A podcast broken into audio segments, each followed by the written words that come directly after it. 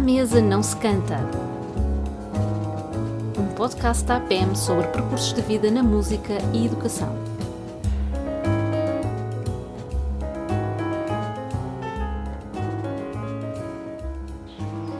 Carlos Marques, muito obrigada por nos receber neste, nesta magnífica escola, neste, neste magnífico edifício que toda a gente devia conhecer. Muito obrigada por nos receber aqui para termos esta conversa. É ser ótimo termos esta conversa aqui no, no Conservatório Carlos Gulbenkian uh, de Aveiro e, e, e, ter aqui o seu, o seu diretor, é? o Carlos Marques. E a nossa pergunta, a nossa pergunta estandarte, não é? É sempre também conhecer um bocadinho do, do percurso, é? dos nossos convidados, então perguntava ao Carlos, não é? Se, se, ainda se lembra qual é que foi a primeira, o seu primeiro contacto, consciência da música e que o levou a, a querer fazer música e, a estar na, na, na, educação musical também. Muito bem, portanto, antes de mais, bem-vindos e muito obrigado pela, pela oportunidade. Concordo, é um edifício que deve ser conhecido estamos a fazer esse trabalho. Uh, e, portanto, ainda bem que quem, quem, chega aqui tem essa perspectiva, porque nós tínhamos essa perspectiva. Completamente, não é preciso ir copiar muitas, quando há aqui exemplos bons de coisas, sim, sim, sim, neste caso um edifício de escola.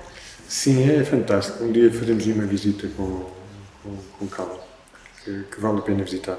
Bom, então a minha, a minha consciência musical nasce quando vi o meu pai a tocar clarinete.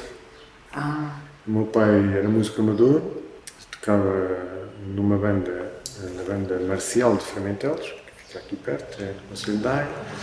Uh, portanto, o meu pai era imigrante, estávamos na, na, na Venezuela, e quando vinhamos a Portugal, uh, ele fazia questão de ir à banda. Uh, portanto, andava anos sem tocar o clarinete e de repente vinha a Portugal e fazia parte da banda.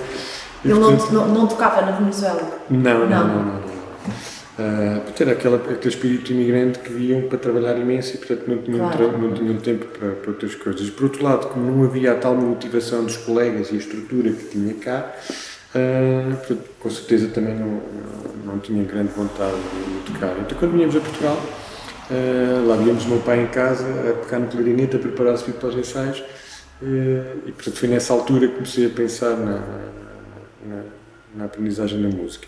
Entretanto, ainda na Venezuela, ainda na Venezuela, eu fui estudar, eh, comecei a estudar guitarra no embrião do El Sistema.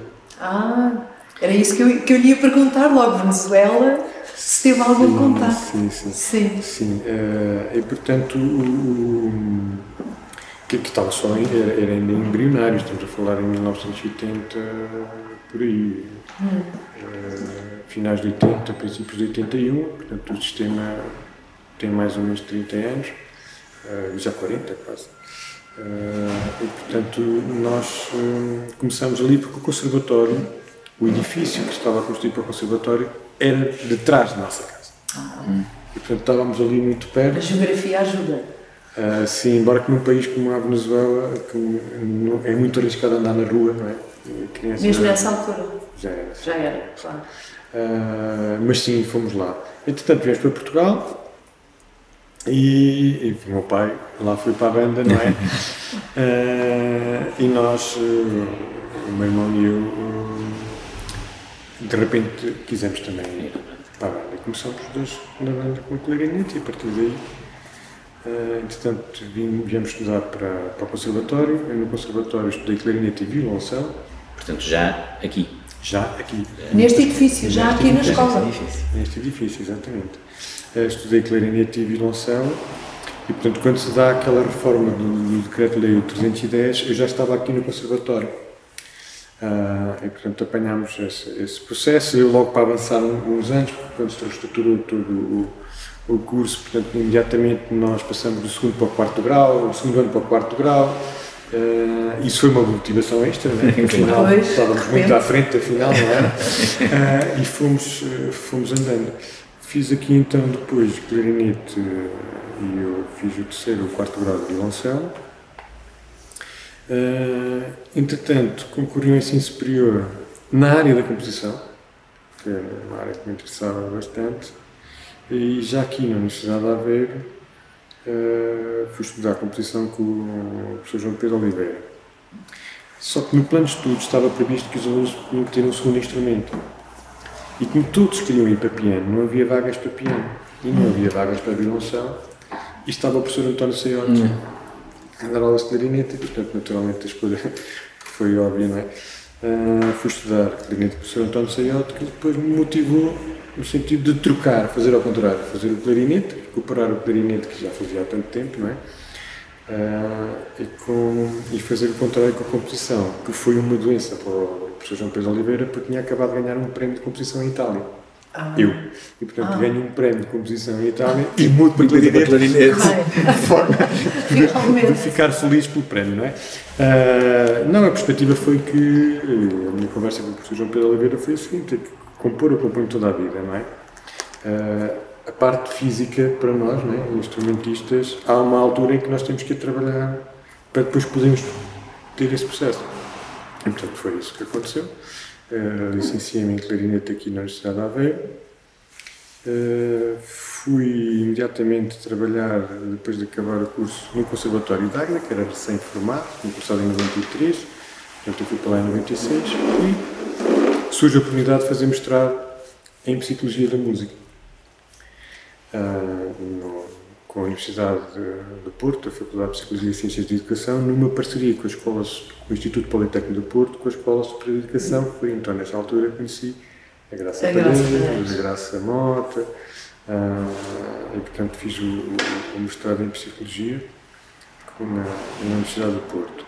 Entretanto, como antes de seguir música também tinha pensado em seguir medicina, e uma área que me interessava muito era a neurologia, acabei depois por, no âmbito de mostrar, ter contato com a neuropsicologia, com a parte da, neurologia na, na, área da música e fui fazer a mostrar em psicologia, a especialidade de, de, de neuropsicologia, um, no sentido de perceber como é que a nossa máquina, o nosso cérebro, processa a música e como é que a música pode influenciar no desenvolvimento de outras capacidades que nós nós temos e utilizar a prática eh, da música noutras áreas.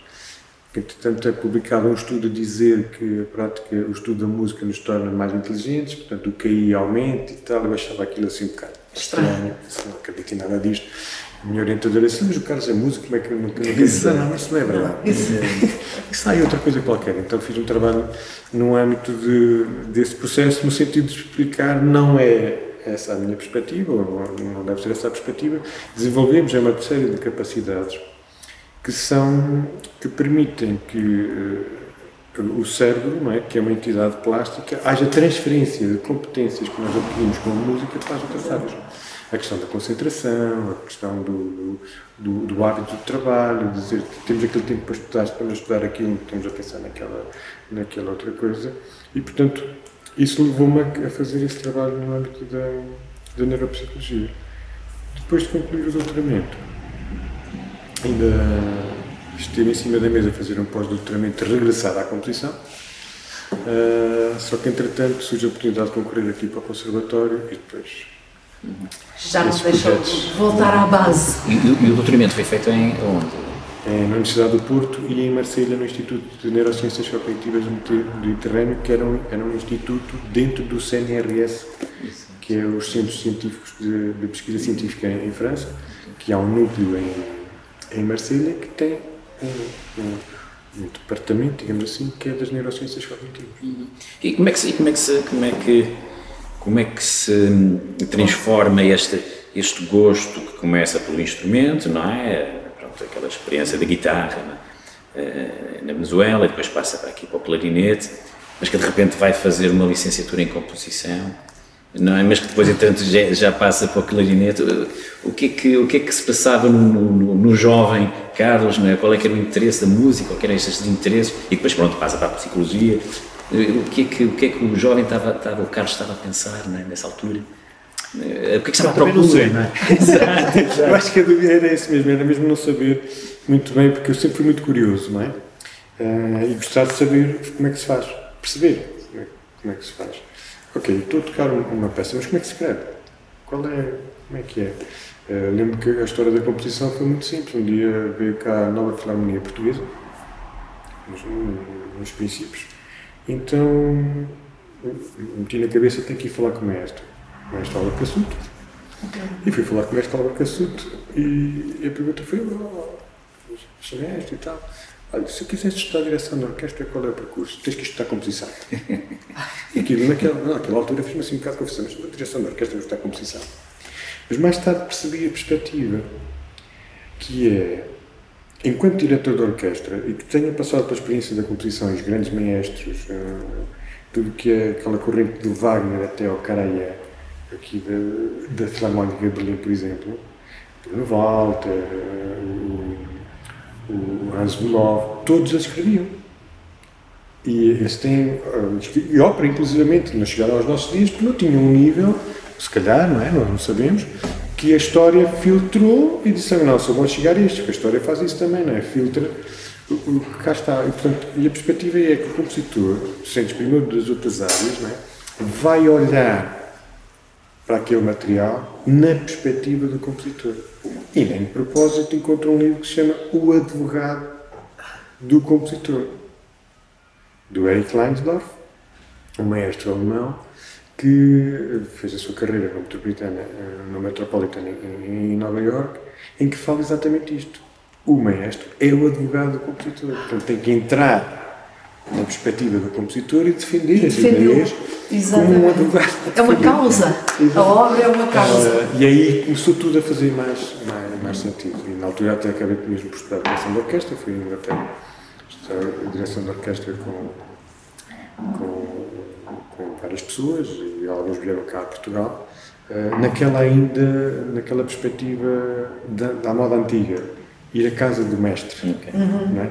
não na instituição por causa do diploma, não, é ir à casa do mestre e perceber o que gostava. E um deles também escrevia, que era o George Hurst, uh, que veio aqui algumas vezes a Portugal a convite do mestre Álvaro Cassuto, coincidência. É? Exato, exato. E que um dia eu cheguei à casa dele e disse: Olha, oh, Carlos, tenho aqui a minha nova sinfonia. Eu não sabia disso. Então, mestre, eu também, também escrevi. Houve aqui, houve aqui, houve aqui. Ele era apaixonado por Schumann. E interessantíssimo como é que o espírito da, música de Schumann estava naquela coisa. Eu disse, o mestre gosta muito de Schumann, não gosta. ah, mas como é que sabes? Ah, porque o repertório que o mestre diz e tal. Exato. Ah, e isso faz, fez muito, muito, muito, sentido. Portanto, o saber como é que funciona, o saber como é que está, para depois poder uh, tentar Defender. fazer, claro. foi que me levou a, a, faz, a, fazer este, este, este percurso. Como é que a nossa máquina cá em cima funciona claro. quando nós fazemos música? Quais são os efeitos para que isto aconteça desta maneira cá? Pois claro, acabo por não fazer uma carreira em coisa alguma, não é? Porque, porque sou curioso mais. Mas pronto, é o que E quando, quando veio para aqui, quando ganhou aqui o concurso, foi para ensinar. Eh, não, eu concorri para diretor na altura. Já para diretor? É, quando abre o processo, quando se estrutura é, é, o processo de, de, contratação dos diretores das escolas, um grupo de colegas aqui do, do Conservatório, que eu já tinha sido diretor do Conservatório da Água, entretanto tinha ido para o Trubiscal para um, abrir a Escola de Artes da Bairrada.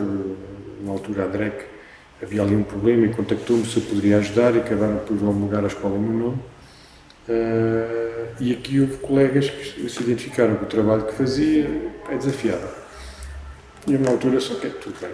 Não, não era muito a minha perspectiva, porque sabia que ia ser uma prisão.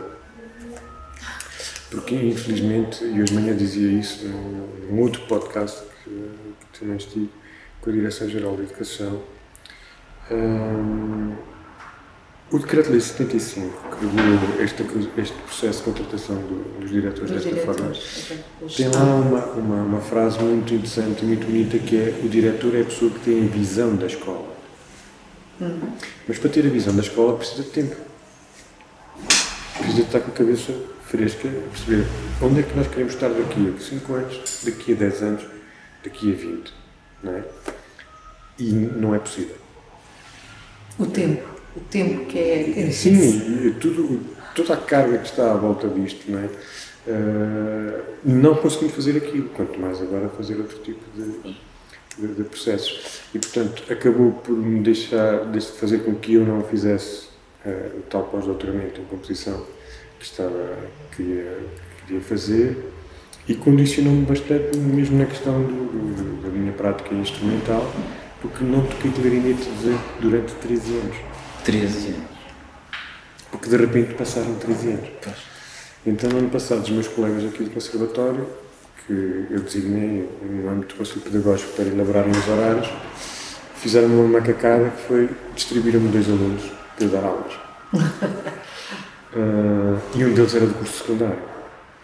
Eu perguntei-lhes, mas foi o diretor que vos pediu para vocês fazerem isso, como é que vocês contrariam as indicações que saem do Conselho Pedagógico e distribuem alunos de clarinete ao professor Carlos Marques? Então obrigam-me a estudar. E voltei à área.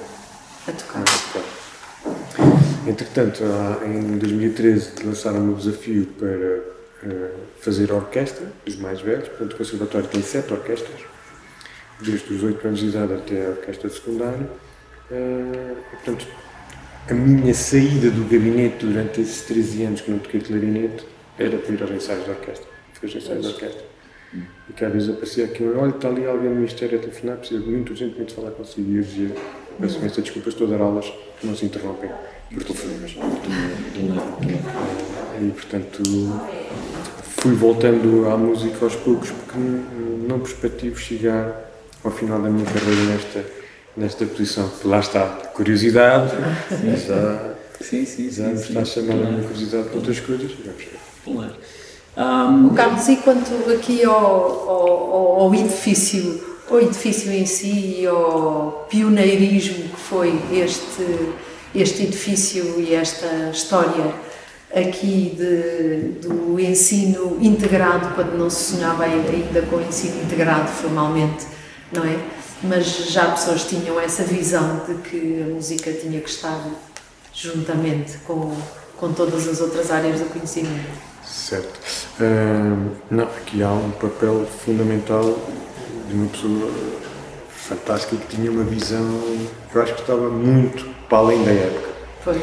Que era a doutora Madalena Azevedo Perdigão uh, e a própria Fundação Carlos Gulbenkian com os meios. Com os meios que tinha e com a própria perspectiva que tinha, porque, como falávamos há pouco, eles foram o Ministério da Cultura, o Ministério da Educação, o Ministério da Investigação, foram uma série de.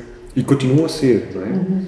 E é indiscutível o papel que a Fundação Costa Gulbenkian tem no desenvolvimento de uma série de, de matérias no nosso, no nosso país e a influência que tinha naquela altura, uh, na altura que se fez aqui este edifício. E sim, portanto, era, uh, era um ensino pela arte. Uhum. E, e, o edifício, o Conservatório de Aveiro, quando começou, em 1960, uh, eh, havia esta história de juntar mais do que a música. Primeiro pensou-se que seria uma academia igual à Academia Santa Maria da Feira. Uhum. Uh, que já era uma referência aqui na região já, e mais antiga que o conservatório e tal. Eh, de repente, quando a escola é autorizada, é autorizada pelo Dr. Baltazar Rebelo de Souza, que é o pai do nosso Presidente da República, uhum. o Dr. Marcelo Rebelo de Souza, que na altura tinha, era secretário, não sei, já me lembro qual era a designação que ele tinha no âmbito do Ministério da Educação e criou o primeiro conservatório regional. Portanto, não ia ser uma academia, ia ser um conservatório regional. Porque a abrangência seria regional que é algo que faz muita confusão hoje às pessoas e mesmo à, à, à nossa tutela e à, à, administração local, que isto não é Aveiro, é, tem uma abrangência grande. Nós temos alunos de 16 conselhos diferentes. Portanto, não estamos a falar de Conselho de Aveiro, não é um agrupamento de escolas que está na cidade e que tem os alunos daquele conselho. Não, temos 16 conselhos. Portanto, há aqui outra visão grande nesse, nesse processo. Na altura, depois juntou-se, para além da música, como havia aqui um movimento artístico por causa da cerâmica, que há uhum. tradição cerâmica, do azulejo uhum. e da Vista Alegre, que é aqui mesmo ao lado, então juntou-se esta história da, das artes visuais.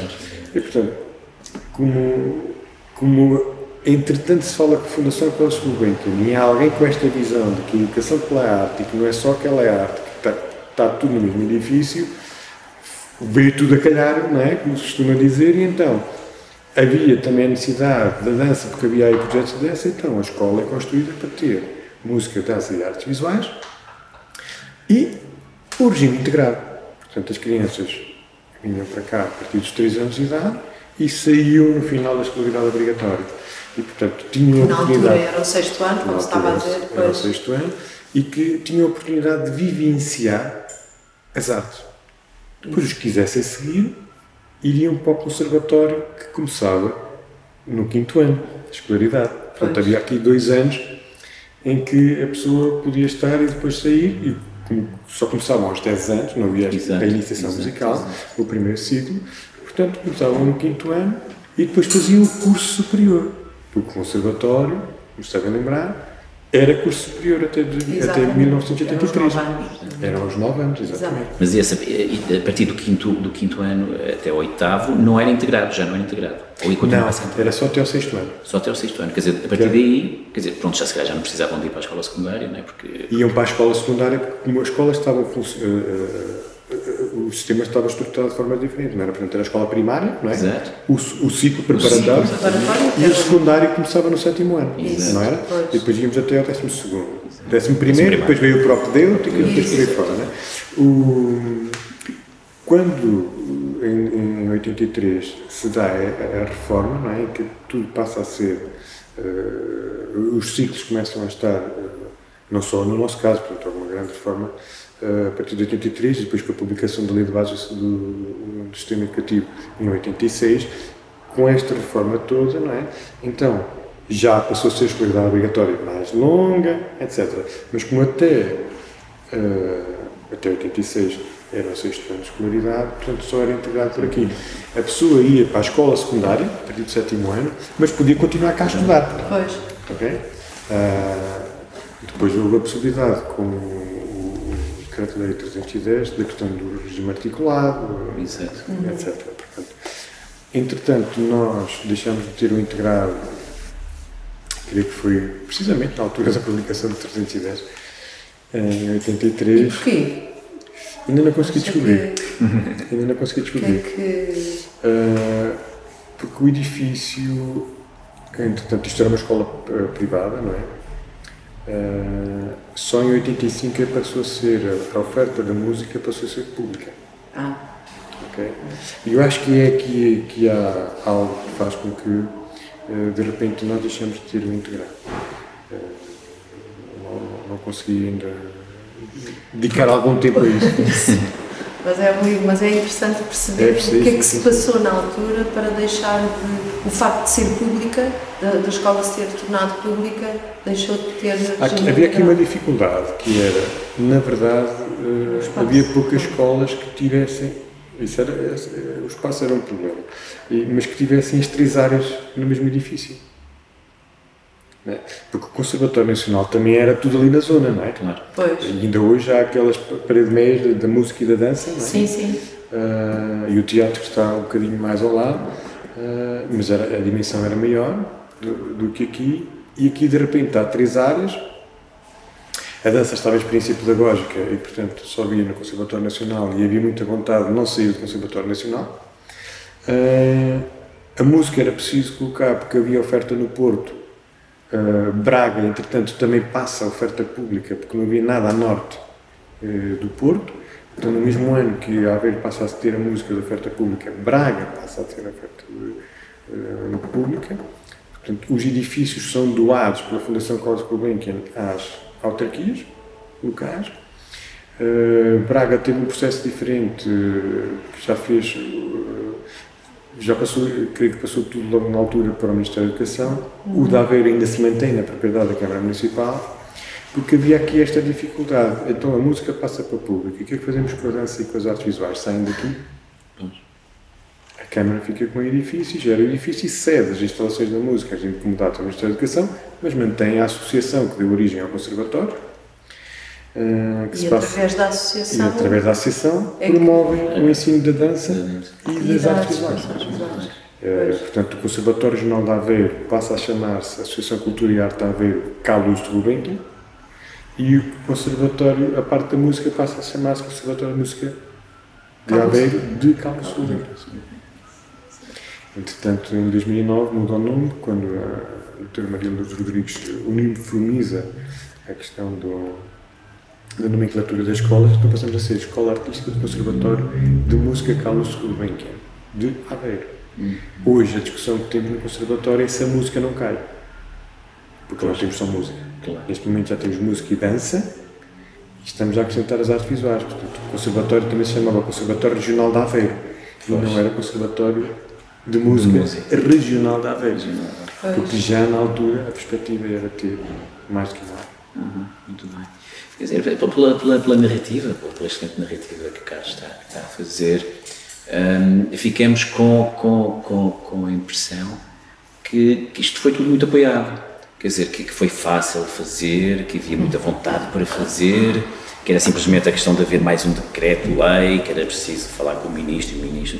Foi, foi sempre assim, quer dizer, houve desafios, houve, houve que- quer dizer, lutas pelas artes, que, que- alguém talvez não quisesse isto desta forma. Sim, que sim. parece aqui muito, muito simples, não é? Que é, na realidade. Mas também gostamos de saber um bocadinho. Sabe, o fundador, o fundador do, do Conservatório, o Dr. Orlando Oliveira, eh, era o reitor do Liceu, eh, do Liceu Nacional, que é hoje o agrupamento de escolas José Estevam. Na altura, quando ele lá estudar, era o Liceu do Meio. É do meio. Sim, porque havia Sim. uma escola de um lado e outra escola do outro, e você que era, era o Liceu do resolvido. Era a escola comercial e depois era a escola secundária Homem Cristo e o liceu estava no meio. Portanto, nós andávamos no liceu no meio. Ahm, ele tinha uma visão muito interessante deste, deste processo, mas ele não era uma pessoa ah, que fosse unânime. Não é? E, portanto, naturalmente, havia aqui as guerrinhas de- para isto, para aquilo. Só que ele, estoicamente, aguentou isso tudo e, e com coragem escreve à Fundação Curso Gulbenkian. É aquela coisa da oportunidade, não é? Pois. De repente os astros todos se vão jogar, Pois, pois é, pois é aquela carta expleta aqui uma série de coisas. Quando aparece a dizer a Fundação Carlos Gulbenkian, epá, ninguém foi capaz de contrariar, não é? Claro. Porque a Fundação Carlos Gulbenkian era a Fundação Claro. Carlos Gulbenkian. Ahm, e então ah, houve aqui uma série de, troca de correspondência que eu tenho aí, eh, ainda os manuscritos, que, que ele enviava à- ao Dr. Azevedo Perdigão sobre a compra dos, dos terrenos, a construção e isto, e a relação com a Câmara e tal. E houve ali uma- umas coisinhas, não é?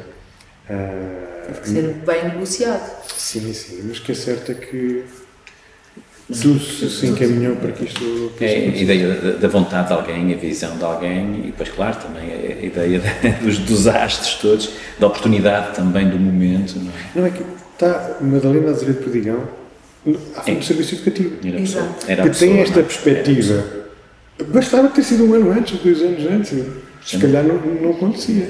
Não, aquela pessoa estava lá naquele sítio e tinha esta perspectiva da educação pela arte e tudo integrado, e disse, "Epá, está aqui uma- um projeto piloto para nós podermos implementar este processo.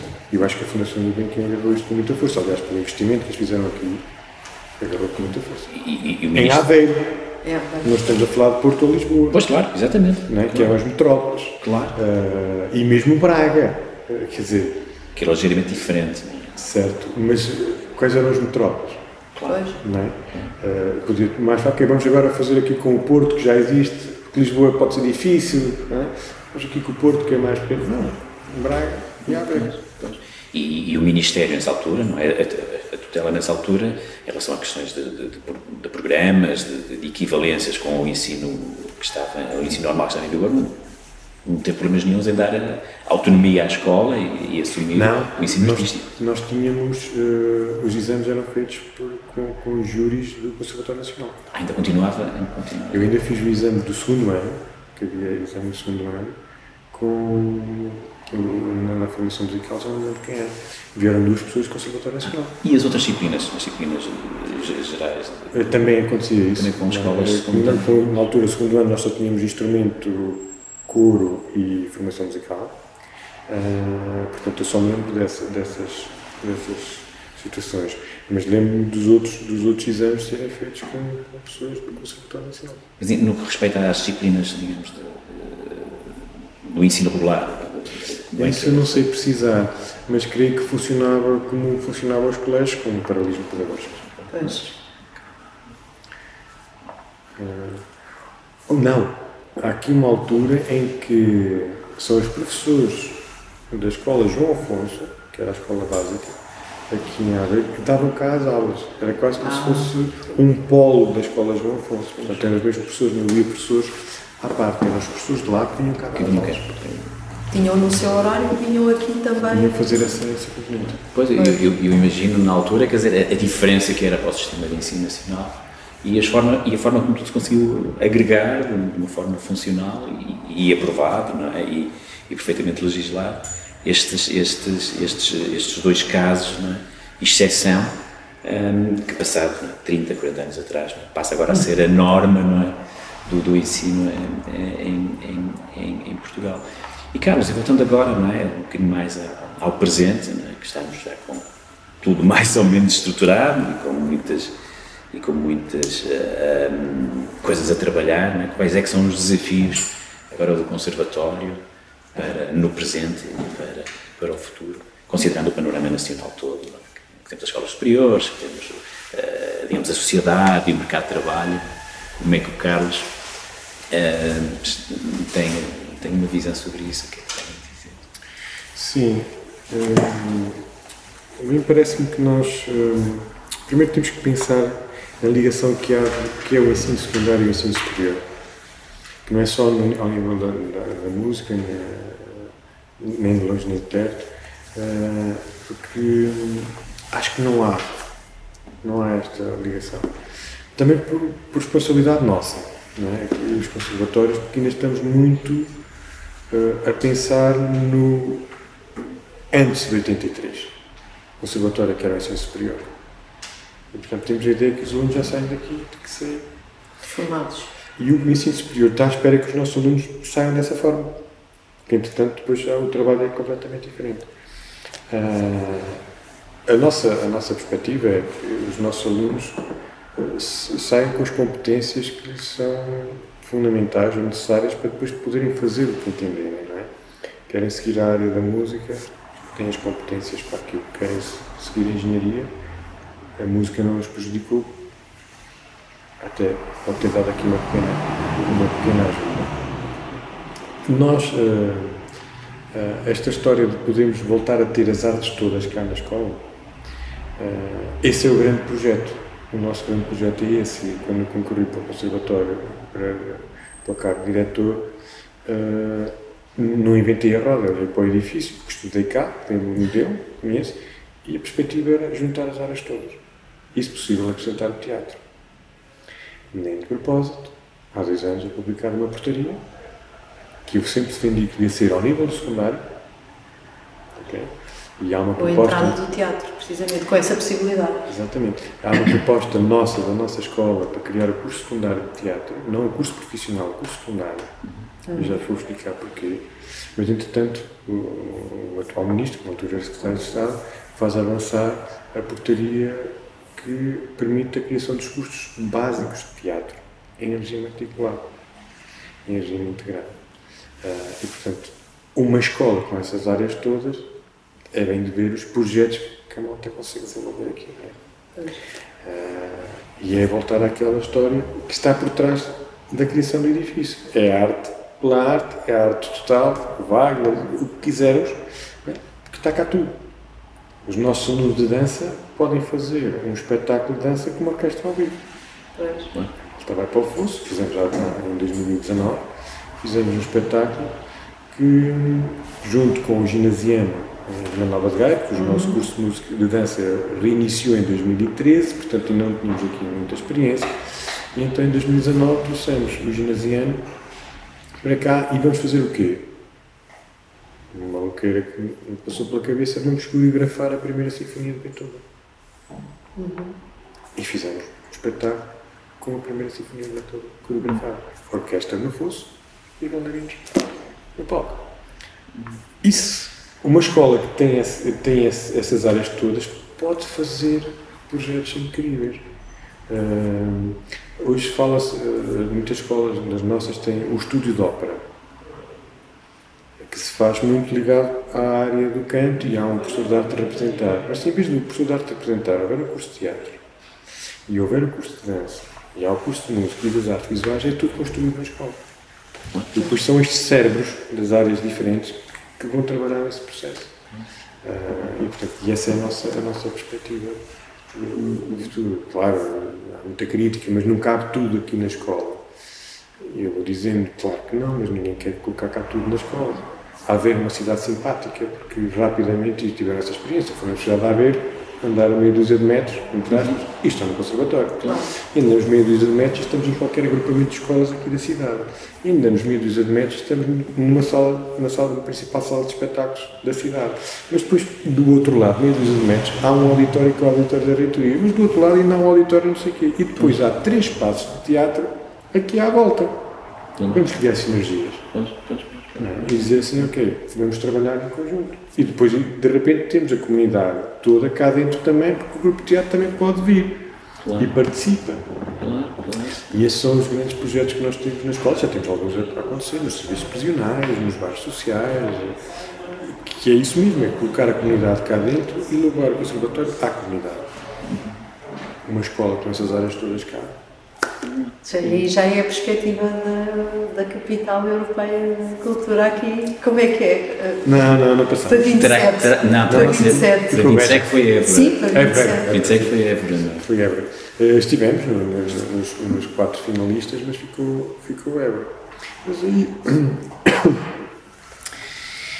aí estavam outras coisas, não é? Porque quando, quando estas, esta malta faz estas candidaturas, pensa a outro nível, não é? Pois. Uh, e às vezes não olha para. Mas também são oportunidades de pensar, não é? É isso. Não olha para o que existe, não é? para o local. A minha, a minha grande discussão com algumas das estruturas uh, da cidade é essa mesmo. Nós estamos a importar. E não há nada de mal com importações. Mas nós podemos exportar. É? Esta criação do, do, do Beethoven coreografado, uh, nós levamos fora foi fantástico, foi espetacular e foi uma experiência genial, quer para os músicos da orquestra, uh, que tiveram a oportunidade de contactar com outros colegas da mesma idade, porque depois juntámos a rapaziada da mesma idade, e os alunos da dança tiveram a possibilidade de ter não dois ou três músicos em palco com eles, tiveram uma orquestra inteira com eles. Uma experiência. É? Além do espetáculo de cor que é, do, com o jogo de luz e orquestra, mas afinal e agora tem uma luz amarela, uma vermelha, e diz, ah, não, você tem as cacetas no, no, na estante e você luz branca, bem, de repente aparece aqui uma luz vermelha, estamos, é o que é. Uh, e, portanto, isso é uma aprendizagem que este tem. Isso faz tudo parte do, do, do, projeto e, na nossa perspectiva, da formação do músico, do artista, do artista. e, sobretudo, do indivíduo. Não é? Sim. É que, não, nós falamos, pronto, vamos, vamos falamos das artes, mas, mas pronto, e, e da música, né? também os desafios também podem ser muitos e não se pode fazer tudo, e com certeza que o Conservatório de Aveiro não poderá fazer tudo ao mesmo tempo, não é? E já está a fazer muita coisa, mas dentro da música, hum, as novas músicas, eh, como é que pensam disso? Não? Vê-se, por exemplo, muito no país, eh, por exemplo, o jazz a entrar nas escolas e já se fala também, de repente, da música pop e rock e coisas do género. Como é que o Conservatório está a pensar, digamos, essa relação com, com as novas comunidades é, musicais da sociedade? Nós temos desde o ano letivo 2011-2012 o curso secundário de jazz. Não é um curso profissional, é curso secundário. É mesmo dentro. É uma opção que os. É dentro do curso secundário de instrumento, que está regulado, há a variante do clássico e a variante do jazz. Uh, que há duas escolas no país com isso, que é o Conservatório de Música do Porto e nós, uh, porque realmente foi perspectiva nossa uh, e, e tentámos negociar muito, andámos dois anos a negociar este Ministério da Educação, porque a perspectiva do Ministério da Educação é que isto poderia ser um novo plano de estudos. E aquilo que nós fomos dizendo, isso não tem nada a ver com isso. O plano de estudos é igual, é curso secundário de instrumento. Só que, pá, aqueles tocam Beethoven e aquilo toca mais 10 Entendes? E, portanto, uns fazem escalas maiores e menores, não sei o estes fazem os modos disto tudo aquilo. Já, já, já temos essa autonomia para criar os nossos programas, não é? Então, evitamos introduzir este repertório. E temos então a música jazz a funcionar. E essa diferença, se calhar, não sei se o Carlos há pouco estava a dizer que depois ia falar um pouco sobre isso, entre o secundário e profissional, entre abrir o secundário profissional terá a ver com, com essa perspectiva? A questão do secundário, é, é, a nossa perspectiva do secundário é a seguinte, é que nós temos que hum, pensar o profissional. Uh, quando um aluno decide ir para o curso profissional com 15 anos, uh, há aqueles que têm aquela ideia fixa e que sabem realmente o que querem, e os que não sabem nós podemos estar a perder pessoas é? que, que, talentos interessantíssimos ou porque uh, socialmente uh, ou a sociedade acha que esta história de estudar música ou artes esta, uh, não, tem que ser médico, engenheiro, uma coisa qualquer. arte não é, não é profissão. No profissional, nós podemos perder uma, uma rapaziada dessa o secundário, que me permite a frequência, e eu espero que isto continue a acontecer, em vários regimes, integrar. É basicamente profissional, com umas horas a menos e tal, mas é isto. O articulado também é com a vantagem de que eles estão a arejar outra escola.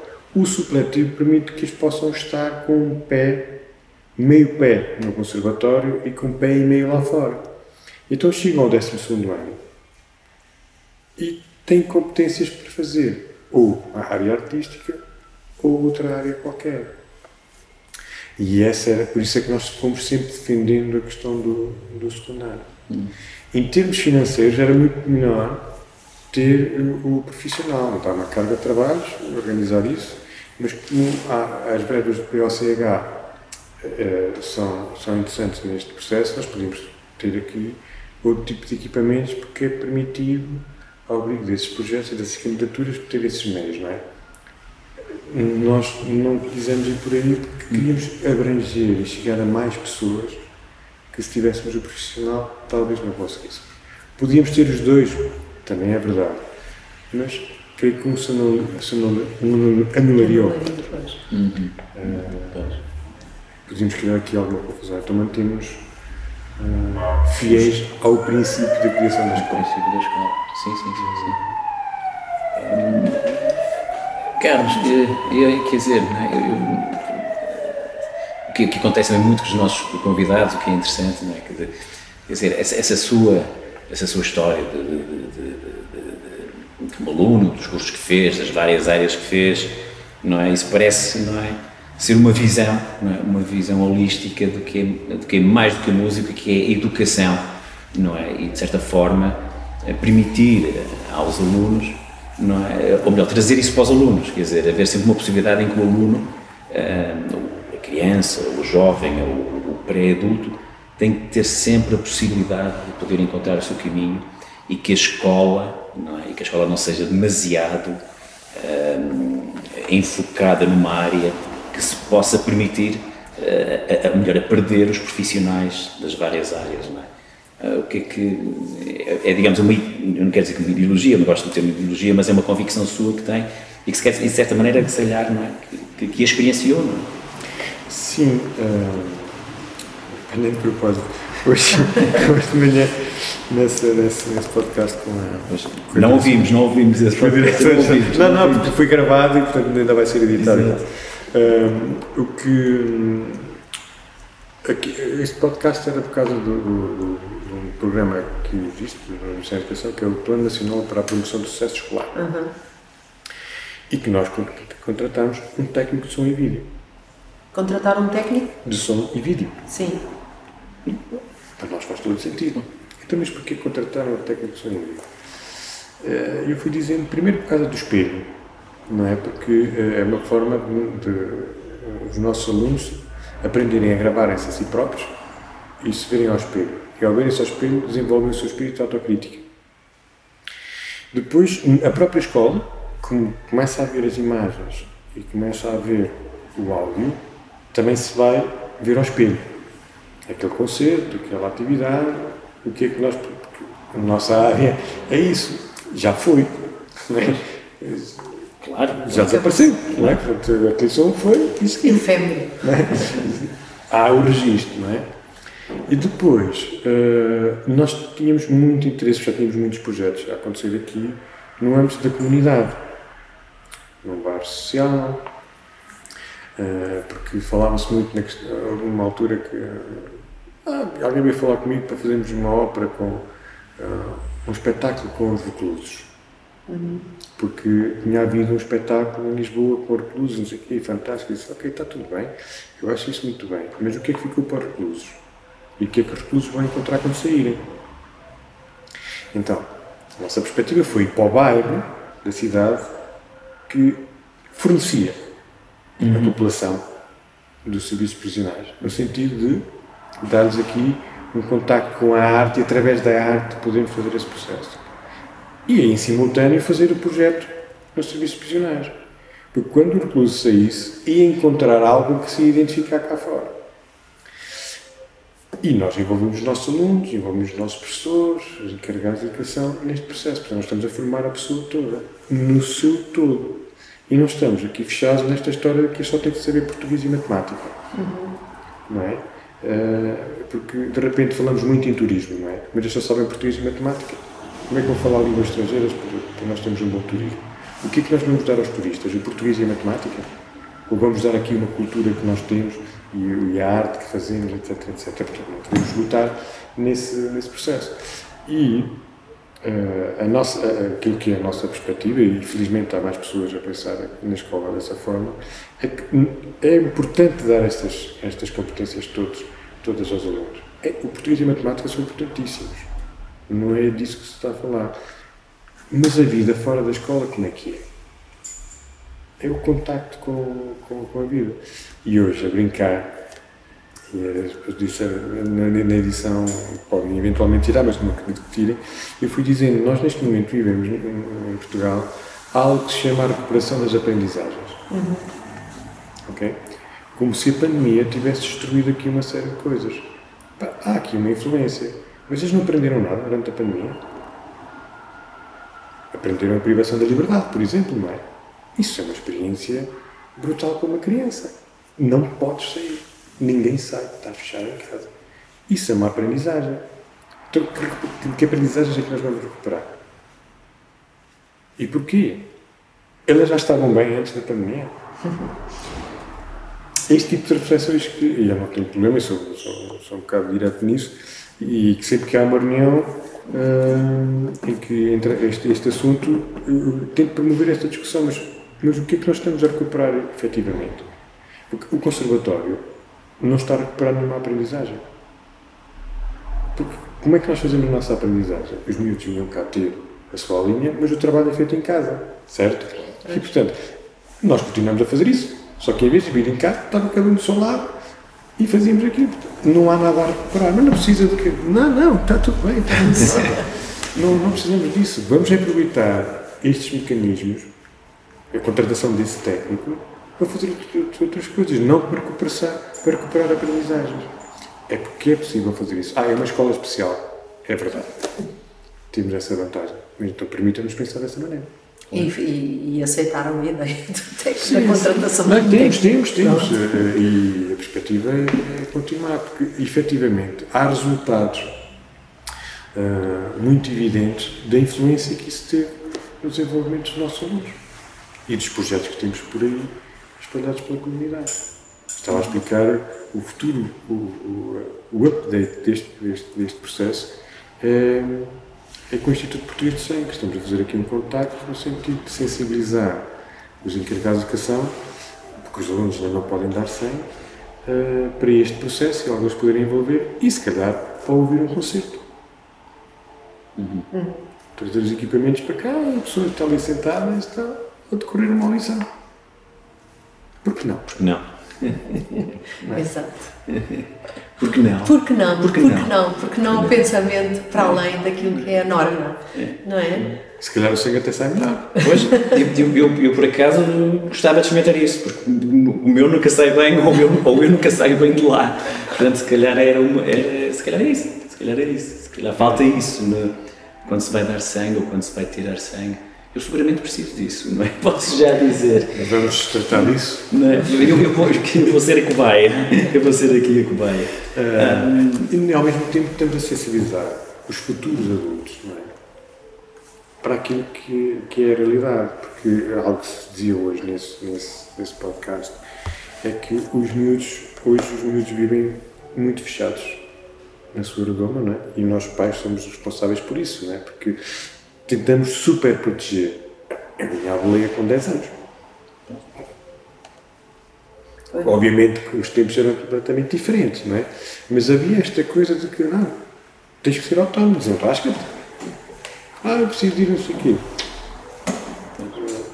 Tenho que ir para. Não, não deixá-los, claro.